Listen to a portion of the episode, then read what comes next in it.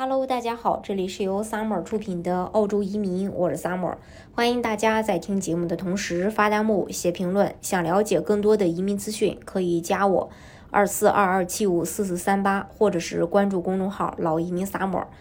呃，在每年各种全球最宜居国家排名中，澳洲总能身居高位。又有人不理解了。土澳就是个大农村，吃的玩的都没中国那么丰富多彩，到底哪里宜居了？其实啊，判断一个国家是否宜居，看的不是有多少高楼大厦，更不能光从强者与富人群体的角度去衡量，而是应该从普通人、低收入者、弱势群体的，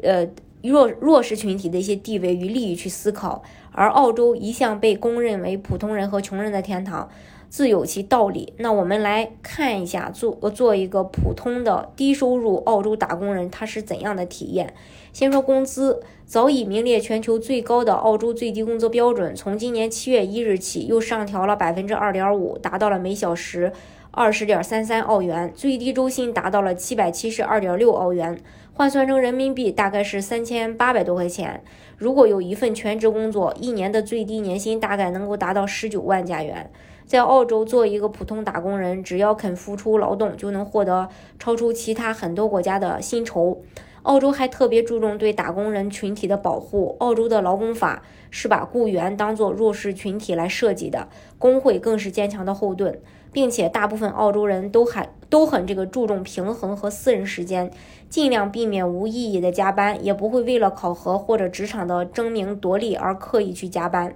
在工作之余享受生活和陪伴的家人是澳洲人生的一个常态。九九六加班文化在澳洲没有市场。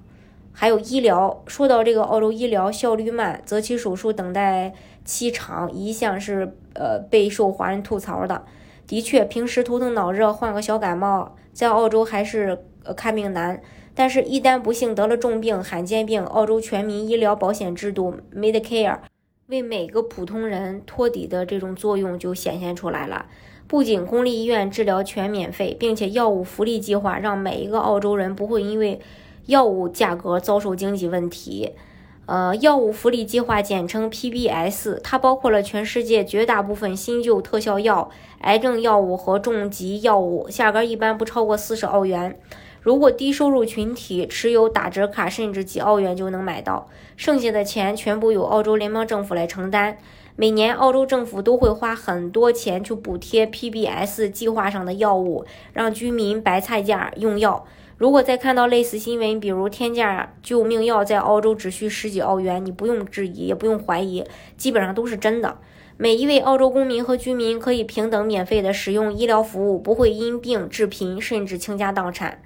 再说这个育儿方面，在澳洲啊，政府帮你养孩子真的不是一句口号，而是有全方位的育儿福利作为保障，尤其是对低收入群体。生孩子如果在公立医院，不仅全程免费，还能得到细致妥帖的关怀和照顾。孩子出生后有带薪产假、新生儿补贴、爸爸陪护补贴以及家庭税收福利，也俗称牛奶金，呃，可以去选择申请。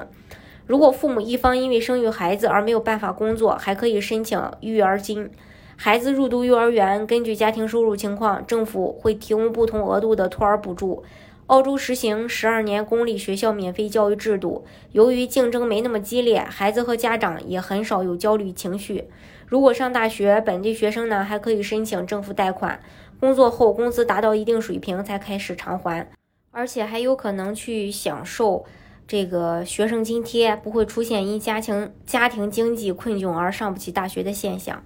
失业，那如果你不幸失业了，不用着急。呃，这个寻工者津贴将保证每个人的基本生活不受影响，以便从容不迫地重新找工作。自二零二一年四月一日起，寻工者津贴已经呃永久上调，每两周增加五十澳元。以单身无子女的澳洲人为例，每两周最高可以领取六百一十五点七澳元。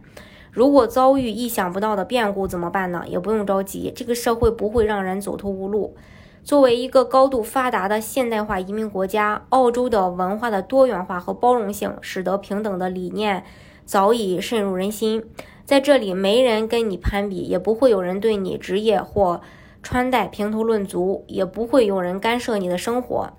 你你成功有钱，没什么人对你羡慕嫉妒恨；你失败没钱，至少还有政府给你兜底儿，哪怕领取低保也可以活得不错，而且不会被人呃蔑视鄙夷。实际上，除了少数富豪以外，澳洲人的收入悬殊不算大，没有太富的人，也没有什么特别穷的人，是典型的中产阶级社会。所以，澳洲人普遍心态比较乐呵平和。放眼世界，澳洲人都属于没什么上进心的一类，以闲适懒散的生活态度闻名。可能生活没有那么热闹和五彩斑斓，但是却更容易过自己想要的节奏，而不是被外在的因素，比如竞争攀比、功名利禄所裹挟。对于很多华人移民来讲，看重的就是澳洲完善的社会福利和保障，更加多元和包容的文化。为每个普通人解决后顾之忧，生活在一个有政府和社会为每个人托底的国家，当然也就更多一份笃定和安全感，可以有更多的时间，更加从容地感知世界，享受生活。当然，在什么地方生活完全是个人的选择，适合自己的就是最好的。大家如果想具体了解澳洲的移民政策的话呢，呃，可以加我或者是关注公众号“老移民 summer”。